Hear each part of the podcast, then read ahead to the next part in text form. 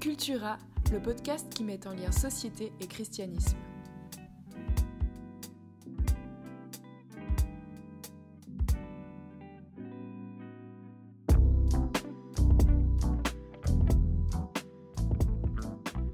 Voilà, bonjour à tous, euh, bienvenue euh, dans cet épisode de Cultura.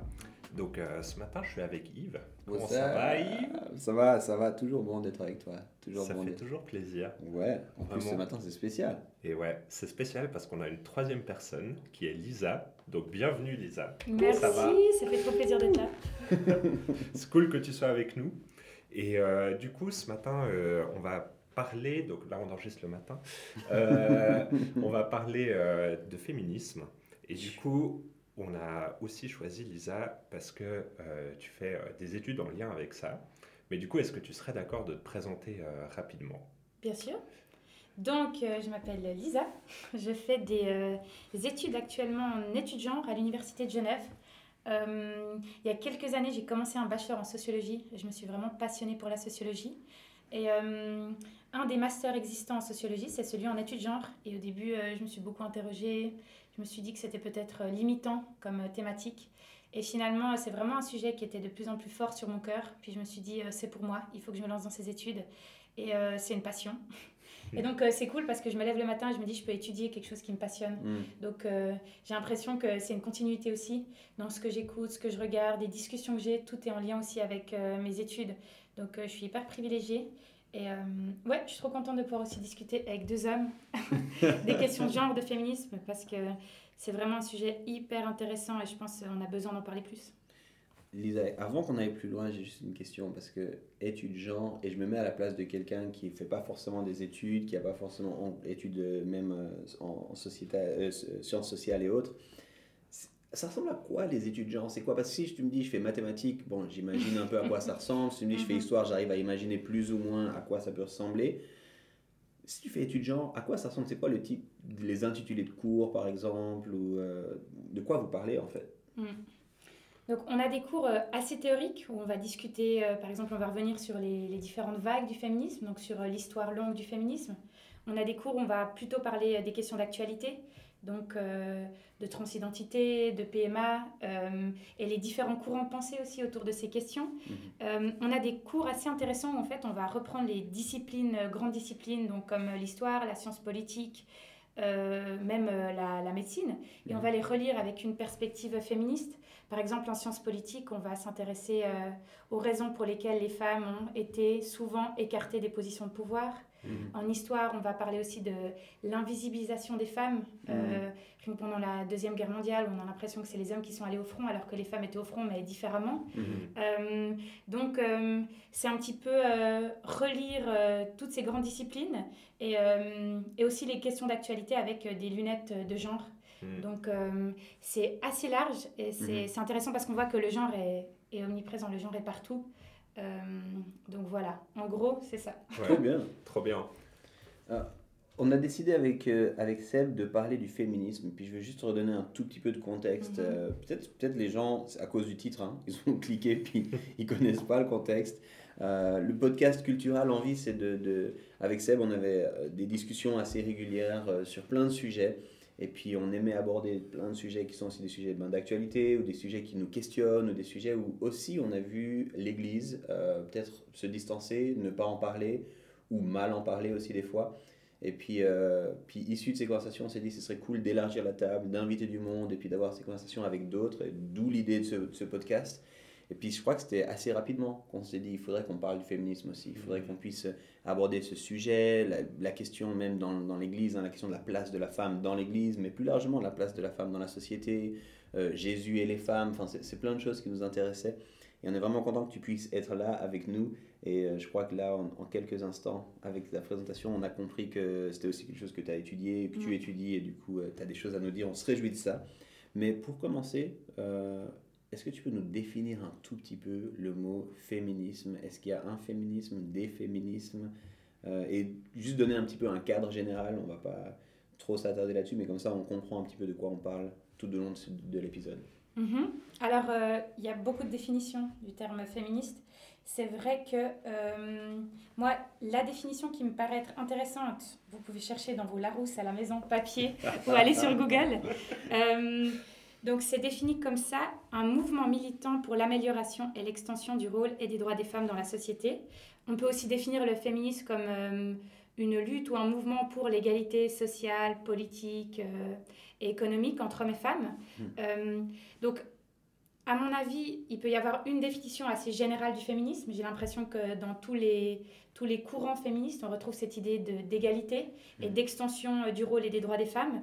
Mais je dirais qu'après, il y a beaucoup de luttes féministes et de courants de pensée féministes qui font que à partir de cette définition assez large, mmh. euh, il va y avoir différentes façons de, de théoriser mmh. ou euh, ouais, de conceptualiser le, le féminisme. Donc je pense que vraiment ce qui est au cœur, c'est cette idée d'égalité. On veut que les femmes soient traitées comme les hommes. On veut que euh, les femmes soient reconnues, qu'elles puissent prendre euh, leur pleine place dans la société.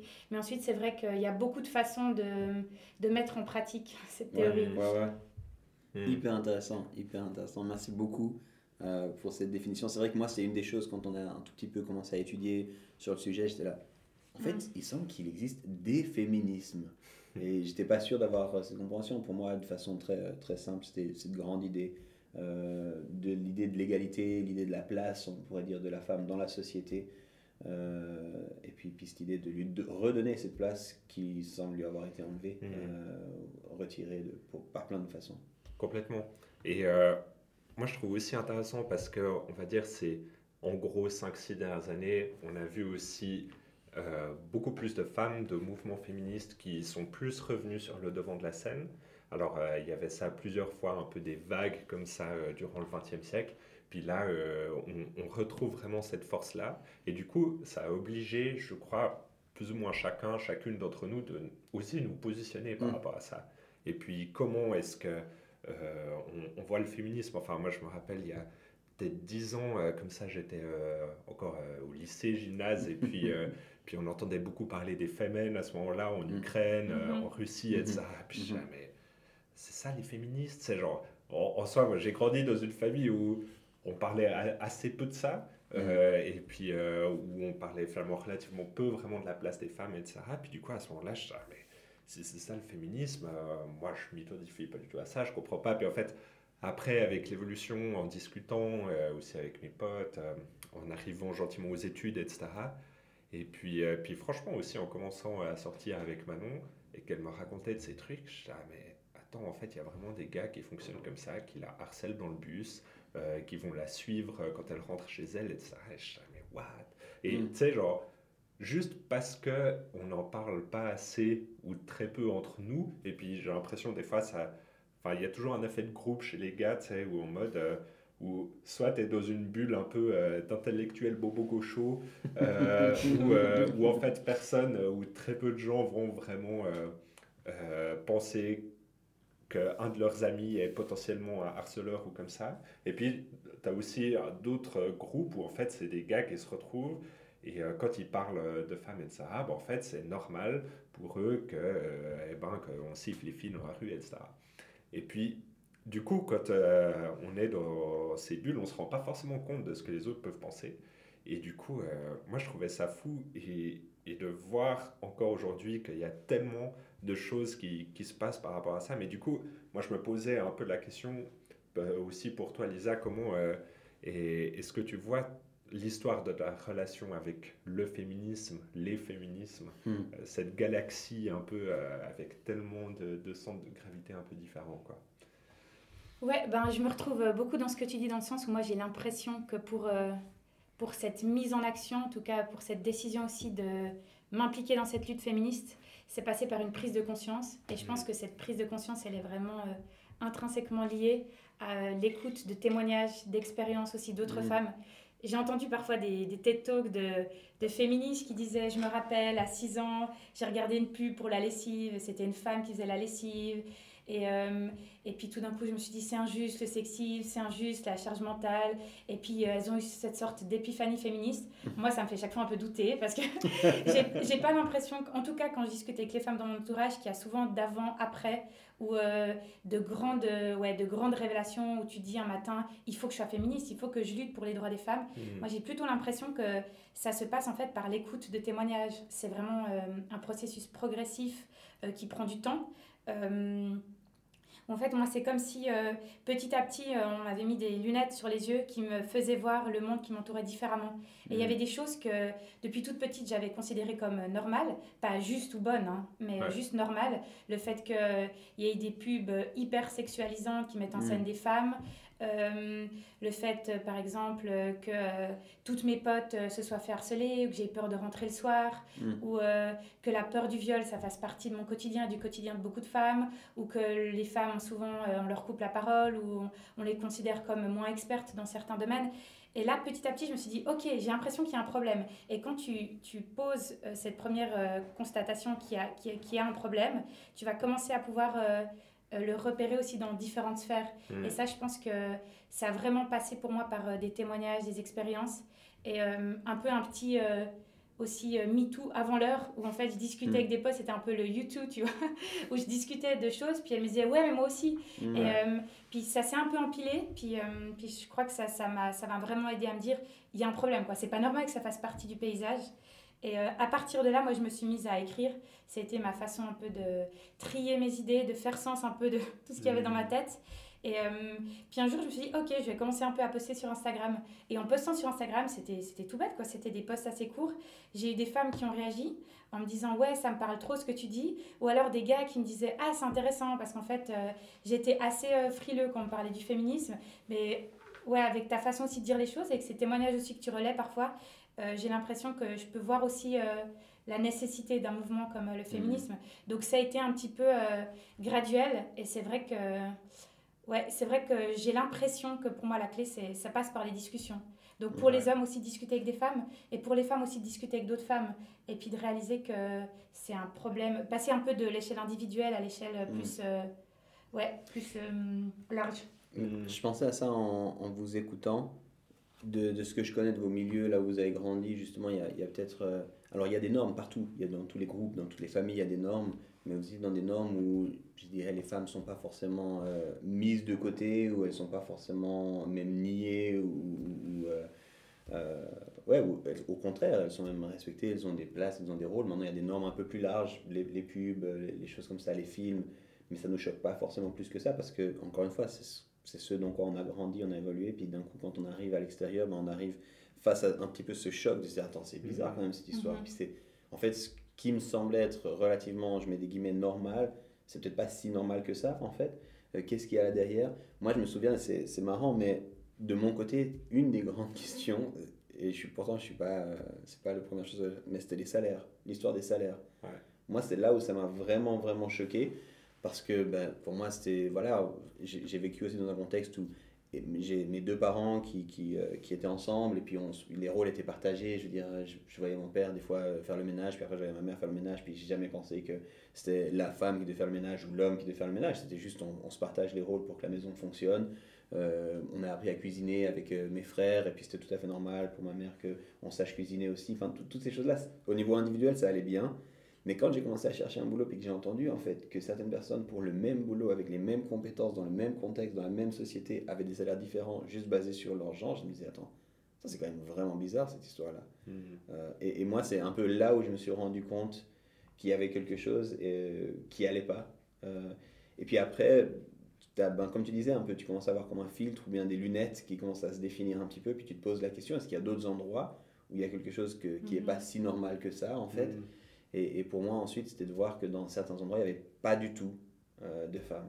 Euh, et c'était ouais, c'était mon introduction à moi euh, à ces questions-là féministes, ou en tout cas autour du féminisme. Et je, mmh. trouve, je trouve fascinant de, de, de, voir ça, puis je pense que c'est une évolution assez, assez normale, mais pour ça, ça demande quand même cette ouverture à ce qui passe autour de soi, en fait. Mmh.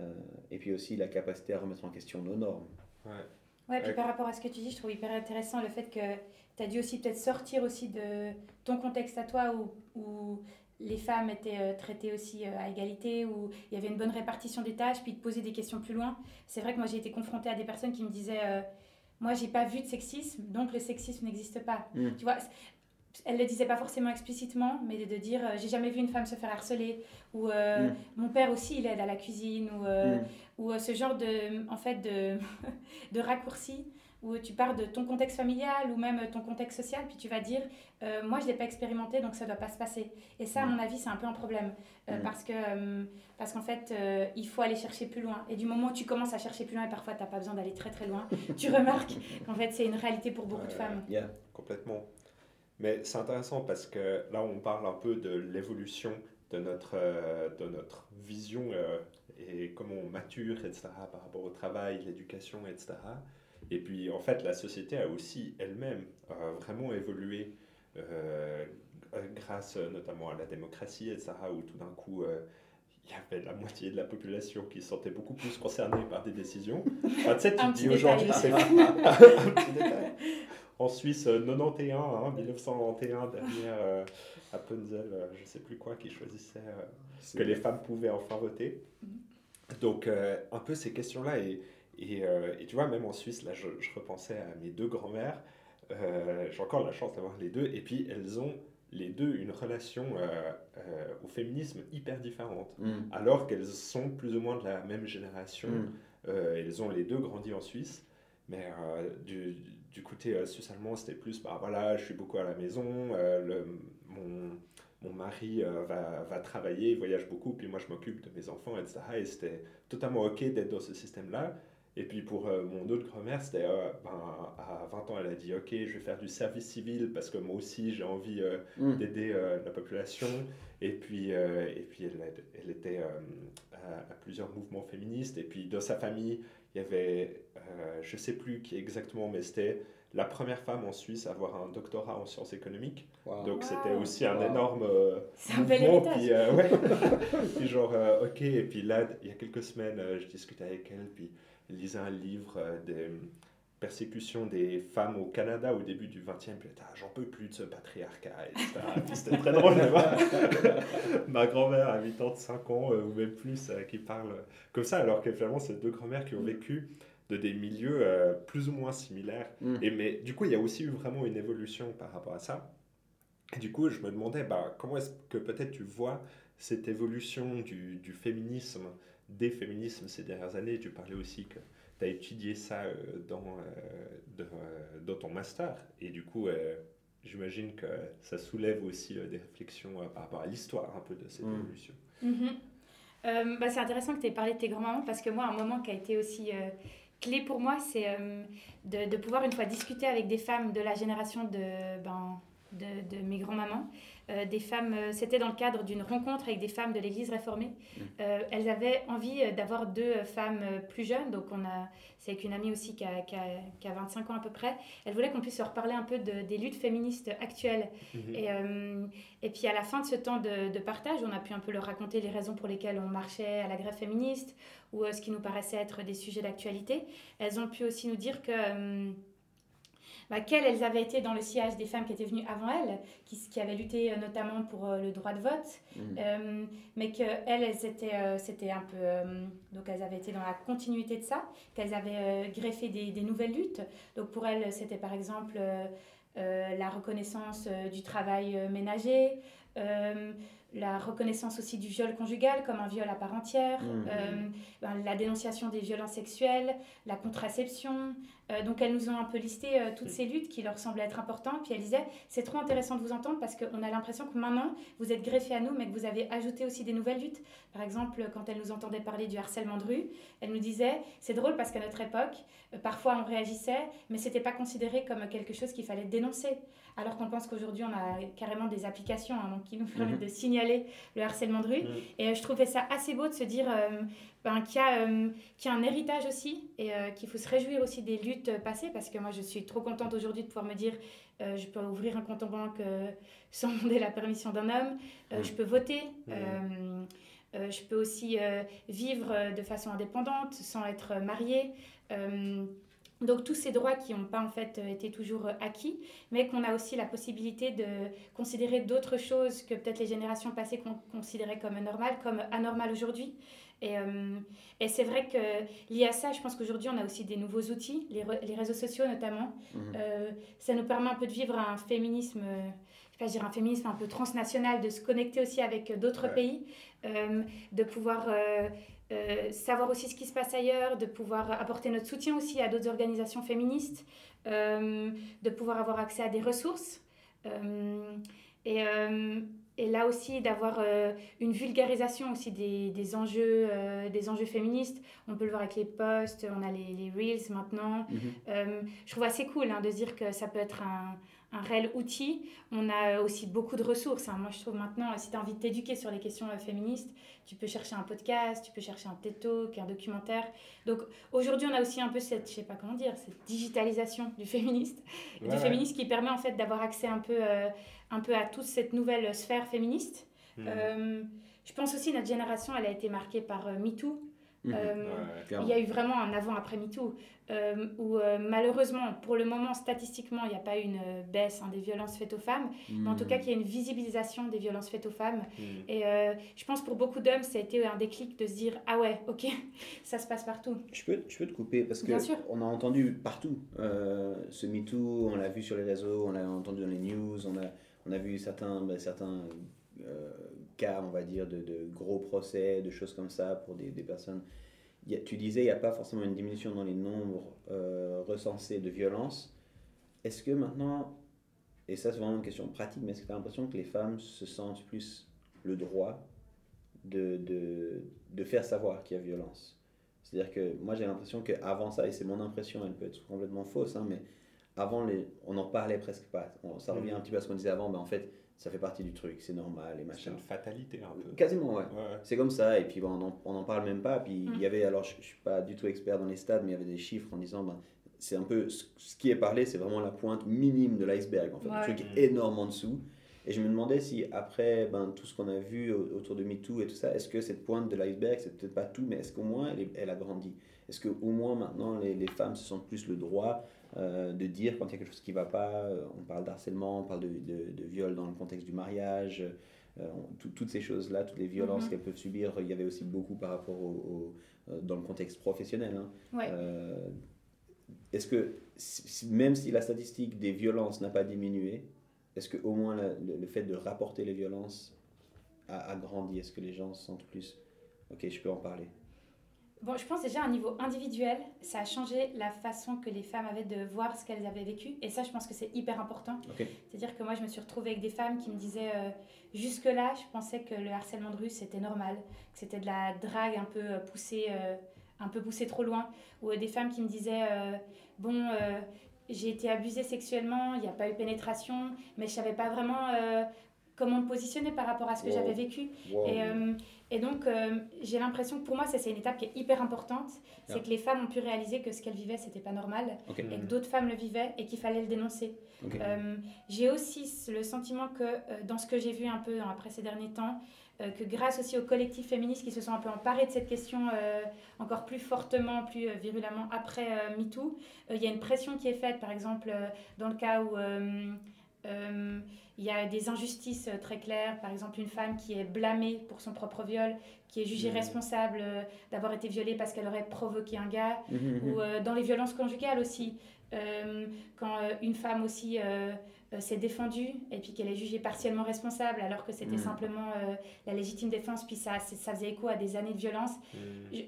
Je, ouais, je, je pense qu'à ce niveau-là, les collectifs féministes peuvent peut-être un peu plus faire pression.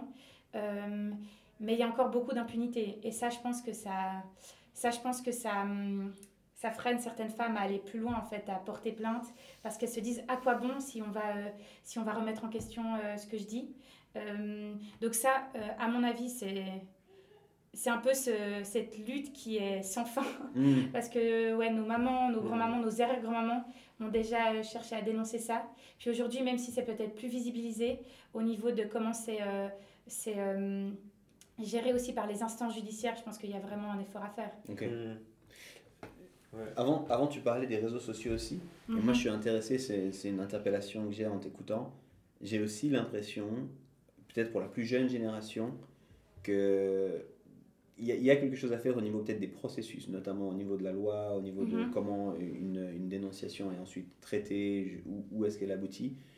Mais des fois, même, même par rapport à ce que tu disais, ben, les, réseaux sociaux, on voit qu'on on disait de la génération Y, qui est la génération qui a vu les réseaux sociaux arriver, euh, qu'elle était la génération révoltée, euh, parce qu'elle allait sur les réseaux, elle euh, indignée, on disait c'est la génération indignée, elle allait, elle disait.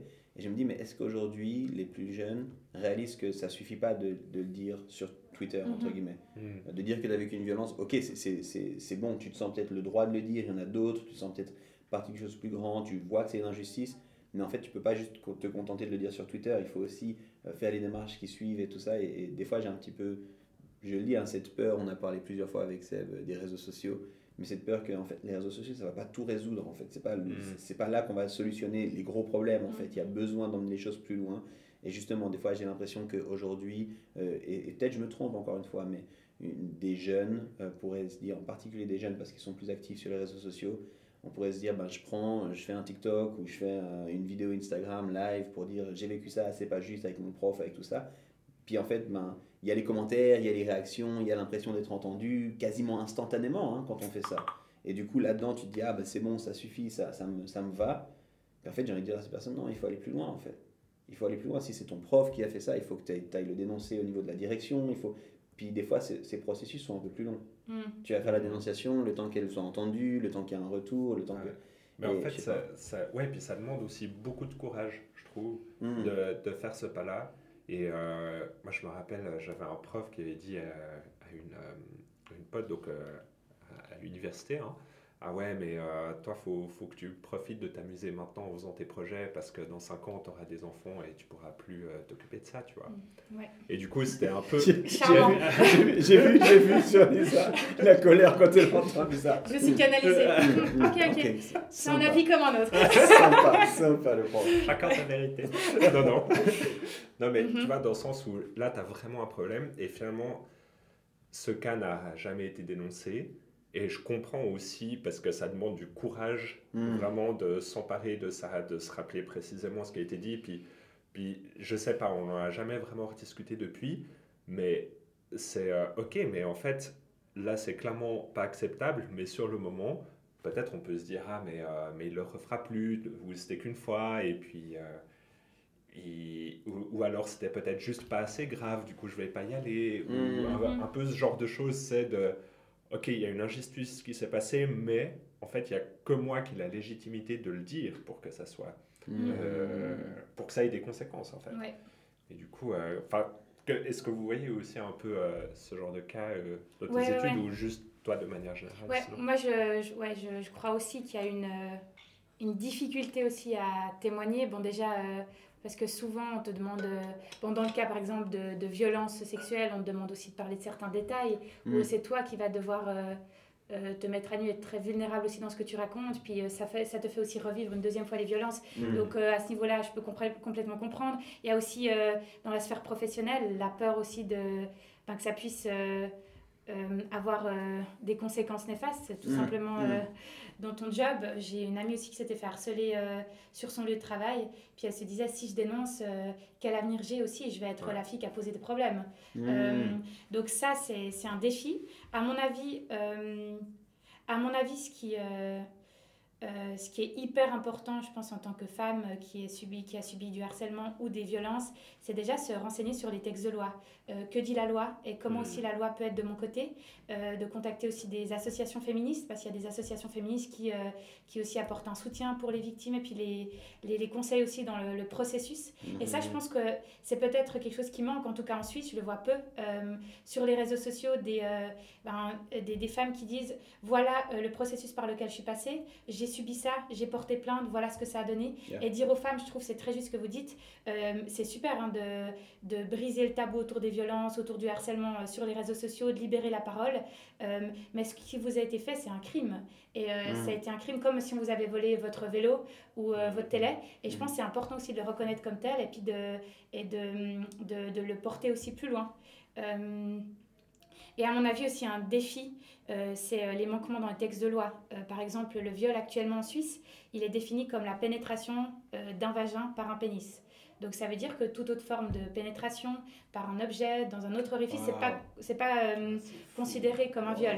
Donc il y a des collectifs féministes qui essayent de faire évoluer cette définition. Moi aussi, ça serait euh, positif pour les hommes parce que se dire que Bah ouais. actuellement en Suisse, un homme ne peut pas être violé. Mhm. Ça, c'est vraiment un gros, gros manquement. Et donc, euh, je pense qu'il y a besoin d'un travail aussi euh, qui est fait en parallèle au niveau légal, juridique, Mhm. parce que je pense que.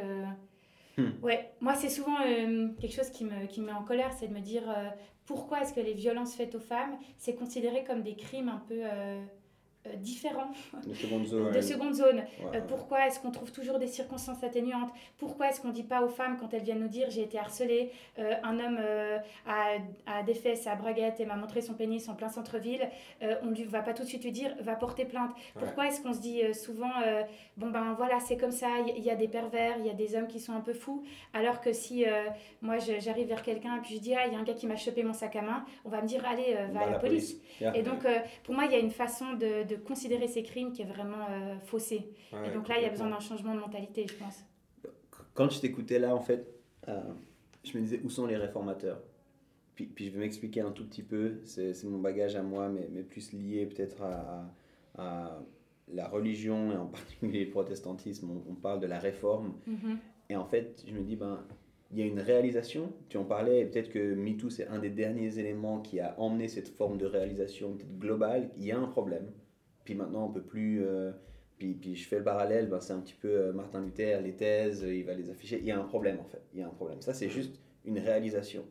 Puis en fait, il y a un travail de longue haleine pour qu'il y ait un changement. Puis ce travail de longue haleine, il est, il est sur plein d'aspects, en fait. Il est à plein de niveaux. Euh, il est au niveau de l'éducation, il est au niveau de comment on parle, mais il est au niveau légal, comment on va changer certains textes de loi, comment on va, on va comprendre ça. Mais, et, et ça, ça va prendre beaucoup de temps, en fait, pour, Mhm. que, pour que la réforme. Puis je me dis, ben, euh, en fait, il faut aussi. Où sont les réformateurs C'est ça. Où sont les gens qui vont être prêts à se lever pour le travail sur le long terme, en fait? Et tu parlais avant de l'héritage, tu parlais de ces rencontres que tu as pu avoir avec des, des, personnes qui ont plutôt la génération de nos grands-parents ou autres, puis qui ont pu parler de leur combat. Puis je me dis, ben, en fait, euh, c'est trop bien qu'il y ait ces, associations. Puis je pense qu'il faut peut-être, encore une fois, je ne veux pas sonner comme le vieux relou, mais des fois, les jeunes, ils sont tellement pressés pour le quick fix Mm. Qu'ils sont pas prêts pour la réforme. Puis, puis encore une fois, je reviens sur les réseaux sociaux, mais sur le réseau social, quand tu dénonces quelque chose, tu as dû répondre tout de suite. Dans les minutes qui suivent, tu as des gens qui vont commenter, qui vont dire Ah ouais, c'est vrai, machin, tout ça. Et, et c'est bien, mais ça reste au niveau de la prise de conscience, ça reste au, au niveau de l'é- l'éveil des consciences sur une réalité. Puis en même temps, il faut que les gens soient prêts à embarquer. Et comme tu l'as dit, tu as très très bien cité, je pense, quelques défis. Vous avez cité des défis potentiels pour ça. La peur de, de ce que ça va vouloir dire, le, le, le temps que ça va prendre, est-ce que j'ai pris pris au sérieux, est-ce que ça... Et, et tout ça, c'est des choses qu'il faut oser se lever. Mais, mais c'est vraiment ce qui me venait quand je t'écoutais, c'était ça. Où sont les réformateurs euh, Où sont ce- celles et ceux qui vont se lever pour la réforme, c'est-à-dire pas simplement la prise de conscience, mais vraiment le changement, Mm. euh, et un changement qui, qui prend racine, pour que ça reste pas que des luttes et des combats, mais que ça puisse voir. Et, et je pense que juste la, la récente histoire, quand tu parlais avant de l'évolution, la récente histoire nous montre que ça vaut la peine en fait de se battre.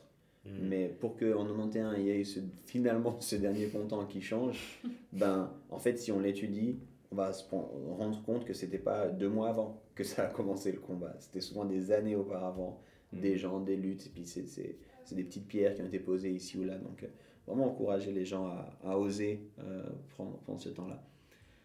Je profite de, de ce parallèle que je propose pour, euh, pour arriver sur une question que moi j'ai. C'est, euh, sur ce podcast, j'ai un peu la casquette du pasteur. Donc, est-ce qu'il y a un féminisme chrétien? Tu as évoqué avant notamment cette rencontre, je crois dans le cadre d'une... de- tu disais avec des femmes de l'église protestante, tu avais eu euh, des générations des grands-parents. Est-ce que selon toi, il y a, ben, il y a un féminisme chrétien Est-ce qu'il y a des associations euh, chrétiennes euh, qui, qui, en faveur du féminisme? Ou, ou comment est-ce que toi tu vois ça aussi euh, au, niveau de la, au niveau de la foi chrétienne en particulier? C'est une très bonne question. Euh, J'avoue que c'est une question euh, que je me pose beaucoup Mhm. parce que j'ai eu parfois cette impression-là et je pense que certaines personnes qui luttent aussi pour les droits des femmes se retrouvent peut-être un peu dans cette tension-là de jamais complètement me retrouver dans les mouvements militants, dans les milieux militants euh, féministes et jamais complètement me retrouver dans certains discours que je pouvais entendre dans certaines églises sur la place de l'homme et la femme, sur les prises de position aussi par rapport au féminisme dans les églises. Donc hmm. je me suis dit, où est cette zone un peu d'entre-deux mm. Et euh, est-ce qu'il faudrait la créer? Est-ce qu'elle existe? Mm. Et donc ça, c'était un peu, euh, un peu ma... Ouais, c'est toujours ma question. Euh, parce que je réalise que quand je trouve des chrétiens et chrétiennes qui s'intéressent à ces questions de féminisme, parfois, c'est vrai que je me trouve confrontée à des théologies très libérales. et je sens qu'il y a un clash aussi des valeurs. Définis des théologies libérales. je vais me retrouver face à des personnes qui en fait vont avoir une approche très relativiste de la Bible, c'est-à-dire euh, euh, la Bible, euh, est-ce qu'elle vraiment, elle est inspirée par Dieu? Elle a été écrite par des hommes dans un contexte patriarcal. donc, en fait, remettre en question toute la Bible et, et puis se dire, il n'y a plus rien qui tient aujourd'hui. Aujourd'hui, on a besoin de nouveaux préceptes. Aujourd'hui, on a besoin de nouvelles révélations. Et donc là, pour moi, ça, ça coince. Parce que moi, j'aimerais ancrer aussi ma lutte féministe dans la Bible. Mm. J'aimerais pas chercher de voir comment la Bible pourrait s'aligner à mes convictions féministes, mm. mais plutôt dans l'autre sens, comment ma lutte féministe peut s'aligner à la parole. Donc là, je me trouve un peu dans la tension d'être confrontée parfois à des chrétiens et des chrétiennes, c'est pas pour leur jeter la pierre, mais qui, euh, pour moi, ont fait un pas euh, trop loin. et donc, euh, donc, à mon avis, le, défi, et c'est le processus par lequel je passe aujourd'hui, c'est de partir de la figure de Jésus, puis de me dire comment Jésus a traité les femmes. Mm. Parce que je crois vraiment que je crois vraiment, ben, je crois que c'est Chris Vallotton, là, un pasteur américain, qui disait que c'était le fondateur du mouvement de libération des femmes. Mhm. Euh, en fait, pour dire que Jésus a enseigné les femmes, mhm. euh, il était entouré de femmes, il leur a donné aussi euh, des outils pour exercer un ministère, mhm. il les a valorisés dans une société qui avait tendance à les reléguer euh, au second plan. Mhm. Et donc, euh, pour moi, en fait, il est venu restaurer le plan de Dieu pour l'homme et la femme. Mhm. Et euh, c'est vrai que quand Dieu a créé l'homme et la femme, dans la Genèse, on voit qu'il y avait ce plan, de, ce projet d'harmonie parfaite entre l'homme et la femme. C'était considéré comme deux entités à égalité, qui, bah, qui étaient à la fois complémentaires mais égaux, et qui étaient toujours en relation avec Dieu. Donc, un peu, j'imagine, cette relation triangulaire. Mhm. Et moi, c'est un peu euh, ouais. Ce que, ce que j'aimerais en fait voir dans notre société, c'est des hommes et des femmes qui sont en harmonie, qui se considèrent comme égaux et complémentaires, et en hmm. même temps qui sont toujours connectés à Dieu. Hmm. Parce que pour moi, euh, les violences faites aux femmes, euh, les discriminations que les femmes subissent, c'est en fait aussi des, ben, une déconnexion aussi de cette troisième branche qui est, le, qui est Dieu. Et je hmm. pense que si on est connectés les uns aux autres et qu'on est connectés à Dieu, on va s'approcher d'une société qui est plus égale et qui respecte les femmes. Hmm. Donc euh, moi ça c'est un peu mon défi. Donc je sais pas, je pense qu'il y a un, je pense que la lutte euh, pour euh, une justice, pour que les femmes soient traitées avec, avec respect et dignité, pour moi elle, elle euh, elle fait écho au principe aussi de justice, au fait que le mm. royaume de Dieu, c'est aussi un royaume de justice. Donc euh, pour moi, elle trouve aussi ses racines dans la Bible, mais euh, par rapport à un féministe chrétien, je ne sais pas si je pourrais te donner un, site ou un mouvement, ouais, que je me dis ça, c'est le féministe chrétien, tu vois. C'est trop bien. Je crois que c'est chez toi que j'avais vu ça, un livre que, que j'ai pas encore lu, mais qui est dans ma liste des nombreux livres à lire. Jesus was a feminist? C'est euh, possible ou bien? Je suis pas sûr que c'était chez moi, mais on a un autre livre qui s'appelle Jésus, l'homme qui préférait les femmes. Ah, ok. Et euh, qui a été écrit par euh, une femme réformée exprès avec un titre un peu provocateur comme ça, mais qui justement prenait un peu cette position où, en fait, non seulement Jésus a redonné une place aux femmes, mais en plus, il, il l'a subverti d'une certaine mhm. manière, dans le sens où, où, par exemple, les femmes euh, dans, les, dans les sociétés euh, judaïques. Hein, enfin, parce qu'en en fait, j'ai appris dernièrement que là même, dans l'Empire romain au 1er siècle, les femmes avaient quasiment autant de place que les hommes. Il y avait des femmes banquières, il y avait des femmes mmh. entrepreneuses, des mmh. femmes marchandes, etc. Mmh. Mais la seule différence, c'est qu'elles ne pouvaient pas voter euh, sur les grandes décisions. Donc aujourd'hui, ça paraît énorme, mais en fait, il y a 2000 ans, euh, les femmes avaient tout autant le droit, voire plus que les femmes il y a 100 ans. euh, dans le contexte romain. Dans le contexte romain. et, même, même euh, pour euh, les, toutes les cultures germaniques qui étaient un peu en conflit avec les Romains, il y avait des femmes guerrières qu'on appelait les Tacites, et, mhm. puis, et puis plusieurs choses. Donc en fait, l'évolution, si on veut, des femmes, du patriarcat, etc., c'est vraiment fait par vagues aussi. Euh, mm. et, ouais, mais du coup, par rapport euh, au contexte euh, euh, juif dans lequel était Jésus, justement, les femmes, elles n'étaient pas considérées dignes de, de, confiance dans les témoignages. Donc, dans un tribunal, une femme ne pouvait pas témoigner parce qu'elle n'était pas considérée comme digne de confiance. Mm-hmm. Et du coup, Jésus, quand il, quand il ressuscite, il mm-hmm. se révèle d'abord à des femmes. Et du coup, se dire que c'est les femmes qui témoignent de sa résurrection. Et du coup, c'est complètement fou de se dire, ah bah en fait, non seulement il avait des femmes disciples, mais en plus il changeait complètement euh, la vision que, qu'on pouvait avoir des femmes et la valeur qu'on leur accordait vraiment. Et c'est là que c'est trop intéressant de pouvoir remettre en contexte justement, de se dire euh, aujourd'hui ça nous paraît peut-être banal, mais à mhm. l'époque c'était vraiment, euh, vraiment révolutionnaire. Non, c'était subversif. Je pense que c'est. En fait, c'est surprenant presque. J'ai envie de dire qu'il n'y ait pas un féminisme chrétien. Parce que parce qu'en fait j'ai l'impression que comme pour beaucoup d'autres choses ça, trouve tout à fait en fait ses origines notamment dans, dans, la personne en tout cas historique de Jésus dans ce qu'il a fait et comment il a interagi avec, euh, avec les femmes les places qu'il a laissées aux femmes. Je crois que c'est quelque chose de, de, très important. Puis euh, il y, avait deux choses que sur lesquelles je voulais rebondir mais une de ces choses j'ai l'impression que ça, ça, participe aussi peut-être la, la vision qu'on peut avoir aujourd'hui euh, du christianisme, notamment dans sa relation aux femmes, on, peut l'expliquer théologiquement. Je, sais où les gens vont pour, euh, pour justifier ça, mais je pense que c'est une, une, lecture qui est trop spécifique et puis qui n'est pas assez, euh, pas assez, on va dire, établie. Donc quand on étudie en fait ces passages aussi, peut-être à l'occasion on en parlera, je sais pas, un autre podcast ou autre, la place de la femme dans l'Église notamment. Il y a deux passages qui sont très très difficiles à, à, appréhender. Hmm. mais, mais plus largement, tu, tu en parlais, il faut revenir à ce plan originel. Mais je crois que la deuxième des choses aussi, c'est de plus, plus, plus euh, récemment, de façon contemporaine en fait, euh, j'ai l'impression qu'il y a un mouvement qui s'inscrit dans le post-christianisme, où en fait il y a beaucoup de valeurs qu'on veut garder, mais on veut plus l'origine de ces valeurs. Mm-hmm. Euh, et derrière notamment le, grand courant humaniste, ou les humanismes, là aussi on devrait en parler plutôt comme ça. Et c'était Mark Sayers, un auteur, qui disait en fait c'est les gens qui veulent le royaume mais plus le roi. Et j'ai l'impression que c'est un petit peu ça en fait, parce que justement, on pourrait, alors je ne suis pas un expert, mais on pourrait voir dans la personne de Jésus historique quelque chose qui a été fondamental dans la place qu'il a laissée aux femmes, euh, dans ce côté justement, alors non seulement il aimait les femmes, mais, mais de, de, reconnaître, de leur laisser de la place, de, de leur donner des rôles, de leur donner, euh, de, leur, de les attribuer des choses. Et puis aujourd'hui, on veut garder ça. Puis on a l'impression que Jésus c'était l'opposé, qu'il était mm. contre et tout ça. Je pense qu'il y a une mauvaise lecture là. Mais je crois aussi que pour, et peut-être pour beaucoup de chrétiens, c'est un truc que je dis souvent, mais les gens commencent le récit à Genèse 3 plutôt que de commencer à Genèse 1. Et je vais juste expliquer un tout tout petit peu, mais euh, la Bible commence avec le livre de la Genèse, qui commence avec le récit de la création, qui est un récit poétique difficile à lire. Les deux premiers chapitres, justement Genèse 1 et 2, semblent être une répétition poétique du récit de la création. Et puis Genèse 3 nous raconte euh, ce qu'on appelle l'histoire de la chute, le moment où, euh, l'humanité euh, et le monde en fait sort du projet initial de Dieu. Puis souvent les gens reviennent sur ça, en fait ils commencent en disant on est parti, on, va à volo, on se plante, voilà. Et, puis il va y avoir une solution, c'est Jésus-Christ, il va y avoir une autre solution à la fin dans la Bible, l'Apocalypse, la fin de tout ça pour revenir à un projet merveilleux.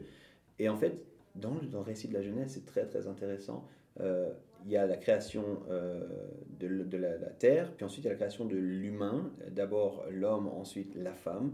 Et en fait, à ces deux-là, il y a une dimension de complémentarité, il y a une dimension d'égalité. Et il y a deux missions qui sont données. Euh, c'est la mission de prendre soin de la terre et la mission de, de, de se multiplier. Puis c'est une mission qui est donnée aux deux, en fait, mm-hmm. au même niveau.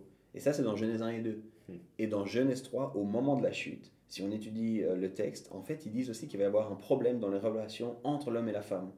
Et je trouve intéressant parce que justement, le, projet de Dieu, c'est de revenir à Genèse 1 et 2, et on ne doit pas oublier Genèse 1 et 2. Et dans Genèse 1 et 2, c'est impossible, en lisant juste ces deux textes-là, de justifier euh, cette différence, en fait, mmh. euh, entre l'homme et la femme. Il y a une complémentarité, comme tu le disais avant, dans leurs différences. Il y a des différences, mais il y a une complémentarité merveilleuse. Et puis il y a un besoin de collaboration merveilleux mais sans, sans cette hiérarchie-là. Et je trouve très très intéressant de, de, rappeler ça, en tout cas, de souligner mm-hmm. ça. Yeah. Ouais. Mais ouais, mais moi, ça me pose aussi la question de. Enfin, on parle de cette complémentarité euh, qui est un sujet euh, qui peut parfois euh, être un peu complexe aussi. et puis, euh, donc euh, justement, euh, dans ce sens, il y a un peu cette question de déconstruction des genres, Mhm. et puis et puis où on a envie de comprendre d'où viennent certaines constructions sociales, ce qui nous paraît important, que ce soit dans, dans l'éducation, les injonctions culturelles, on parlait avant des publicités, etc. Et puis, euh, puis tout ça, c'est lié à notre identité. Et, euh, et peut-être, ça m'intéresserait, Lisa, là on a beaucoup parlé les deux, mais, euh, mais du coup, euh, euh, comment est-ce que tu vois euh, aussi cette, euh, cette déconstruction euh, des genres, dans- un peu dans les milieux euh, féministes, Mhm. et même de manière générale dans la société, quoi. Alors, je peux dire que je la vois beaucoup. non, euh, bon. euh, alors, déjà, pour, euh, pour donner un peu euh, les bases de comment, où moi je me positionne par rapport à ça. Donc, moi, je ne suis pas pour une négation des genres. Euh, je pense que Dieu nous a fait hommes et femmes pour qu'ensemble, dans notre complémentarité, dans nos différences, on puisse le refléter. Mm. Et je pense que vouloir euh, nier les genres, c'est aussi, euh, aussi en quelque sorte rejeter l'image de Dieu et ne Mm. pas vouloir aussi être à l'image de Dieu. Mm. Et donc pour moi, il y a un plan de rébellion aussi derrière cette négation des genres. Mhm. Euh, donc à ce niveau-là, moi je, je crois vraiment que Dieu nous a fait hommes et femmes pour une raison. Et je crois qu'on est appelé à fonctionner ensemble. Néanmoins, euh, je trouve que c'est important. Bon, on peut parler de déconstruction, mais plutôt, moi j'aime bien dire euh, questionner ou nuancer Mhm. euh, Mm. les stéréotypes de genre. Euh, parce que, à moins qu'il me manque quelques pages dans ma Bible, euh, j'ai pas l'impression qu'à un moment c'est marqué que euh, les femmes sont euh, 100% émotionnelles et les, femmes, les hommes 100% rationnels, que les femmes euh, aiment le rose et les hommes le bleu. Ah Tu- bon? vous me direz si vous trouvez ça. Ah bon? Mais donc, euh, euh, moi, je trouve triste de voir comment euh, l'Église, bon, je vais pas faire des généralités, mais comment beaucoup de milieux chrétiens, euh, en fait, ont été imprégnés par ces stéréotypes de genre et on les, a- et les, et les ont considérés comme, euh, comme bibliques presque. hein. Mhm. On en fait des vérités absolues, alors que pour moi, euh, c'est euh, c'est l'Église avec un grand E euh, qui a accès à la Bible, qui a accès à la vérité, qui devrait aussi définir ce que c'est d'être un homme et une femme selon le cœur de Dieu, mais en, en prenant aussi ses, ses racines dans la Bible et pas en étant influencé par la société qui va Mm. avoir tendance à, à bloquer les femmes et les hommes dans des carcans euh, très limitatifs. D'ailleurs, j'entendais une, un podcast de, sais pas si vous connaissez Jackie Hill. Yeah, bien sûr. Ouais, elle est, elle est incroyable. C'est une, euh, une femme américaine qui euh, est entre autres poétesse, qui euh, prêche souvent, qui, qui aime parler aussi de ces questions de genre. Excellent. Et elle disait que, selon elle, une des raisons qui expliquait cette confusion identitaire, aujourd'hui, le fait que certains hommes ne se retrouvent pas euh, dans la catégorie homme ou des femmes dans la catégorie femme, peut être entre autres expliqué par, euh, par ces carcans, en fait, très rigides. Et de se dire, ah, si Hmm. être un homme, c'est... c'est euh, bon, là, je, voilà, je donne des exemples, mais être viril, pas montrer ses émotions, aimer le foot, ben moi, je me retrouve pas là-dedans. Donc, Ouais. peut-être qu'en fait, je suis une femme. Ou Hmm. peut-être qu'en fait, je suis ni Hmm. l'un ni l'autre. Et donc, je trouve intéressant de se dire qu'avec cette peut-être nuance des Ouais, ouais. stéréotypes de genre, on va aussi aider les hommes et les femmes à pouvoir euh, se dire je suis homme et femme, mais ça ne veut pas dire que je dois euh, me retrouver dans toute cette liste de points qu'on m'a souvent aussi euh, enseigné à l'église.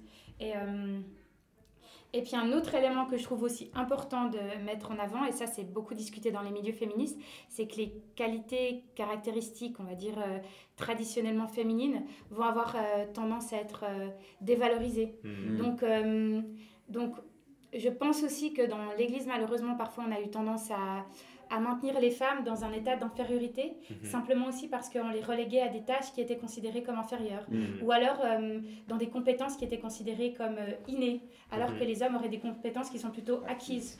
Ça veut dire que les femmes euh, auraient l'instinct maternel, euh, auraient naturellement la capacité à prendre soin des autres. Donc tous les femmes qui, toutes les femmes qui vont être dans ces métiers du care, donc euh, ces métiers où on va prendre soin de l'autre, par exemple infirmière, assistante sociale, travailler dans une garderie par exemple, euh, on va se dire elles ont moins d'expertise et leurs euh, jobs ont moins de valeur, donc parfois aussi vont être moins bien payées parce que ces compétences elles les avaient déjà en étant femmes. Ouais. Euh, alors que les hommes, on va considérer qu'un homme, je ne sais pas, mécanicien, médecin, ingénieur, euh, aura acquis ses compétences, donc ses compétences auront plus de valeur. Mhm. Donc, à mon avis aussi, c'est important de le dire parce que au-delà des stéréotypes de genre, il y a aussi une balance un peu euh, différentielle entre euh, euh, ce qui est considéré comme féminin, donc euh, moins important euh, que ce qui est considéré comme masculin. Et donc, pour moi, là, il y a vraiment un enjeu à, à questionner un petit peu ces, ouais, ces stéréotypes de genre. Ouais, C'est trop bien. Excellent. C'est trop bien. Et je te, je te remercie pour toutes ces réponses, pour le temps que tu as donné. Euh, je vois que le temps avance aussi. On, on aurait l'envie de continuer cette conversation. Nous trois, on va sans doute la continuer euh, différemment. Euh, mais on, va s'arrêter là aussi pour, pour l'épisode. Mais, Lisa, merci d'avoir été là. Puis est-ce que toi, tu as une question pour nous? On veut, euh, le but, c'était pas de faire un interview, mais plutôt d'avoir cette conversation avec toi. On trouvait que ça faisait vraiment du sens. Euh, déjà, ben, tu as un parcours, tu as une expertise, tu as étudié ça davantage que nous, euh, mais aussi tu as une voix, un regard, une perspective de femme aussi. Et du coup, pour nous, c'était important de ne pas faire cette question juste entre deux gars qui, mmh. qui vont dire ce que nous, on pense de ça. Merci d'avoir été là, mais est-ce que toi, tu as une question pour nous? J'ai une question. non, c'est vrai que euh, en réfléchissant un peu à ce podcast, je me suis dit, on a le privilège de pouvoir euh, avoir cette discussion avec euh, des hommes et une femme. Et, et, là, vous avez pu avoir un peu ma perspective en tant que femme, mais je trouve hyper intéressant aussi, vous, de pouvoir entendre comment vous vous positionnez par rapport à ces luttes féministes. Est-ce que vous avez l'impression qu'il y a une place pour les hommes? Et si oui, laquelle? Je pense que ça aussi, mm. c'est, mm. ça peut être hyper intéressant pour des hommes qui vous écouteraient de se dire, ok, je suis un homme et parfois, je ne sais pas trop comment m'impliquer. Mm-hmm. Donc, euh, vous, je ne sais pas ce que ça voudrait dire pour vous être un allié des femmes ou être impliqué dans ces luttes en tant qu'homme. Mm. Tu veux commencer? Allez. Merci. Mais ouais, euh, mais je crois... Euh, enfin, moi, moi, je vois plus de sens en tout cas dans vraiment comment dans comment le vivre au quotidien d'une certaine manière. Quand euh, je suis avec des femmes, euh, et euh, que ce soit avec Manon, ma femme, ou avec, avec des amis, ou mes sœurs, ou ma mère, ou comme ça.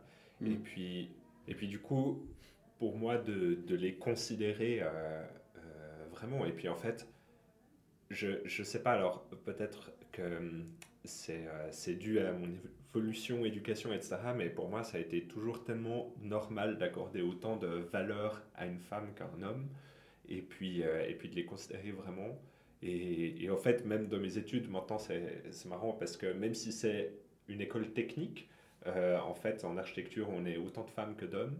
Et, euh, et, du coup, ça, hmm. ça me paraît aussi important que de garder cette dynamique-là. Et puis, peut-être dans mes travaux de groupe aussi, bah, en fait, honnêtement, moi, ça m'est égal si je suis avec un homme ou avec une femme. Et, euh, et j'ai envie que ça reste, que ça soit égal. Euh, ça sera plus la personnalité ou les compétences ou les intérêts de, chacun qui vont définir.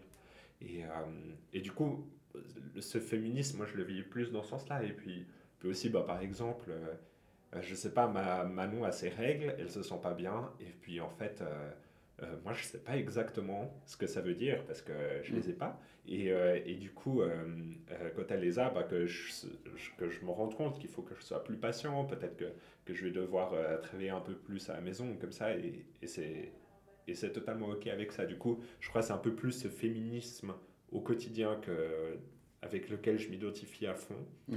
Et, et ensuite, on, on, parle aussi beaucoup de lutte. Et puis du coup, là, ça, ça va au-delà de la sphère privée, beaucoup plus dans, dans, la rue, justement, ou dans les institutions, etc. Et, et alors, déjà, je ne suis pas un Instagrammeur compulsif, donc euh, je ne vais pas forcément euh, mettre 1000 posts par rapport à ça, de manière générale.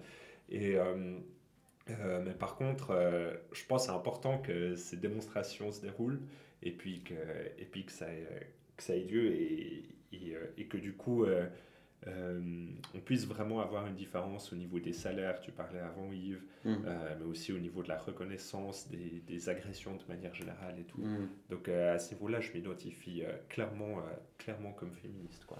Mm. Donc voilà. Donc je laisse la parole à Yves. Comment Ok. écoute, je, je, pense que je te rejoins beaucoup. J'aime énormément cette expression en anglais, from the inside out, et que ça doit commencer à l'intérieur en fait. Et puis, je suis pas non plus un, un Instagrammeur compulsif.